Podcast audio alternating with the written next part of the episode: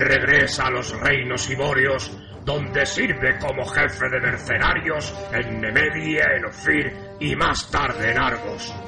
En este último lugar, ciertas desavenencias con los representantes de la ley le obligan a embarcarse en la primera nave que sale hacia el extranjero. En el momento de producirse estos acontecimientos, Conan tiene unos 24 años. Conan el Bárbaro. La reina de la Costa Negra.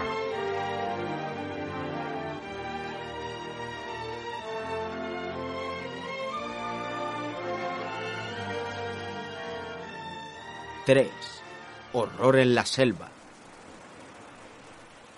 ¿Fue un sueño lo que trajo el loto negro? Entonces maldito sea el sueño que angustió su vida y maldita la rezagada hora que no ve la cálida sangre goteando del cuchillo de color carmesí. La canción de Belly. Primero fue la oscuridad del vacío más absoluto, en el que soplaban fríos vientos del espacio cósmico. Luego unas formas vagas, monstruosas y etéreas se agitaron en el sórdido escenario de la nada, como si la oscuridad hubiera adoptado una forma material.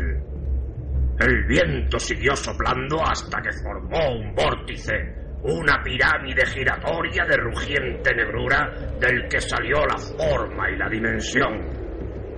Y de pronto, como si fueran nubes, las tinieblas se desvanecieron y una enorme ciudad de piedra de color verde oscuro se alzó a orillas de un río caudaloso que fluía por una planicie sin límites. Por aquella ciudad se movían unos seres de formas extrañas.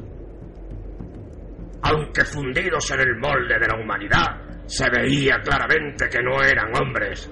Tenían alas y eran de dimensiones gigantescas no provenían de una rama del misterioso tronco cuya evolución culminó con el ser humano, sino que se trataba del fruto maduro de un árbol diferente y extraño. Aparte de sus alas, aquellos seres se parecían físicamente al hombre en la misma medida que éste se parece a los grandes monos. En desarrollo espiritual, estético e intelectual, eran superiores al hombre de la misma manera que éste es superior al gorila. Pero cuando construyeron su gigantesca ciudad, los primitivos antepasados del hombre aún no habían surgido del limo de los océanos primordiales. Estos seres eran mortales, del mismo modo que lo es todo lo que se ha hecho de carne y sangre. Nacían, amaban y morían, si bien vivían muchísimos años. Entonces, después de incontables millones de años, se inició el cambio. El paisaje tembló como si fuera una imagen proyectada en una cortina agitada por el viento.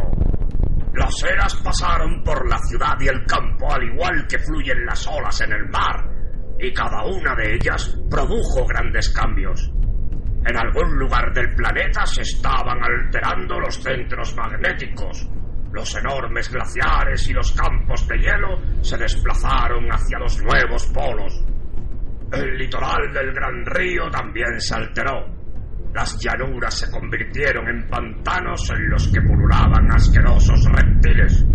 Donde se extendían fértiles praderas, surgieron primero bosques y luego densas selvas. Las transformaciones obraron también sobre los habitantes de la ciudad, si bien estos no emigraron hacia nuevas tierras. Razones incomprensibles para el hombre los retuvieron ligados a su funesto destino. Y mientras aquella tierra, que antes fuera rica y poderosa, se hundía cada vez más en el negro cieno de la sombría selva, el caos se abatió sobre los habitantes de la ciudad.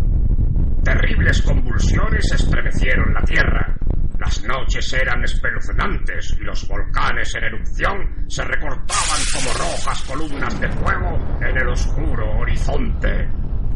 Después de un terremoto que sacudió desde las murallas exteriores hasta las torres más altas de la ciudad, el río adquirió un color negro durante varios días. Alguna sustancia letal se había escapado de las profundidades subterráneas Una terrible transformación química se produjo en las aguas que las gentes habían bebido durante milenios. Muchas personas murieron después de beber aquellas aguas, pero quienes sobrevivieron sufrieron un cambio paulatino, tan sutil como aterrador. Al tener que adaptarse a las nuevas condiciones del medio, se hundieron muy por debajo de su nivel original. Pero las aguas letales provocaron en ellos una alteración mucho más terrible, y las nuevas generaciones se volvieron cada vez más bestiales. Los que habían sido dioses alados se convirtieron en demonios sin alas, con todo el vasto conocimiento de sus antepasados pero distorsionado y pervertido de manera espantosa e infernal. Del mismo modo que habían alcanzado niveles muy superiores a los que la humanidad puede soñar, se hundieron más abajo de lo que se podía concebir en las peores pesadillas. Morían pronto víctimas de su propio canibalismo, y en medio de las tinieblas de la medianoche estallaban en la selva tremendas peleas. Por último, entre las ruinas cubiertas por líquenes, entre los escombros de lo que había sido su esplendorosa ciudad, solo quedó un ser, un cuerpo agazapado y deforme, una horrenda perversión de la naturaleza. Luego aparecieron los primeros seres humanos, hombres de piel oscura y rostro aguileño que llevaban arneses de cobre y cuero y utilizaban arcos. Se trataba de los guerreros de la prehistórica Estigia. Eran tan solo 50 hombres agotados, demacrados y hambrientos a causa del prolongado esfuerzo. Estaban sucios y cubiertos de arañazos y de vendajes manchados de sangre seca. La suya era una historia de guerras y derrotas, de una huida ante una tribu más fuerte que los llevó cada vez más hacia el sur, hasta que se perdieron en el gran océano de la selva y del mar. Se tendieron exhaustos entre las ruinas. Unas plantas que había allí y que sólo florecían una vez cada siglo agitaron sus rojos. ¿Te está gustando este episodio? Hazte fan desde el botón apoyar del podcast de Nivos.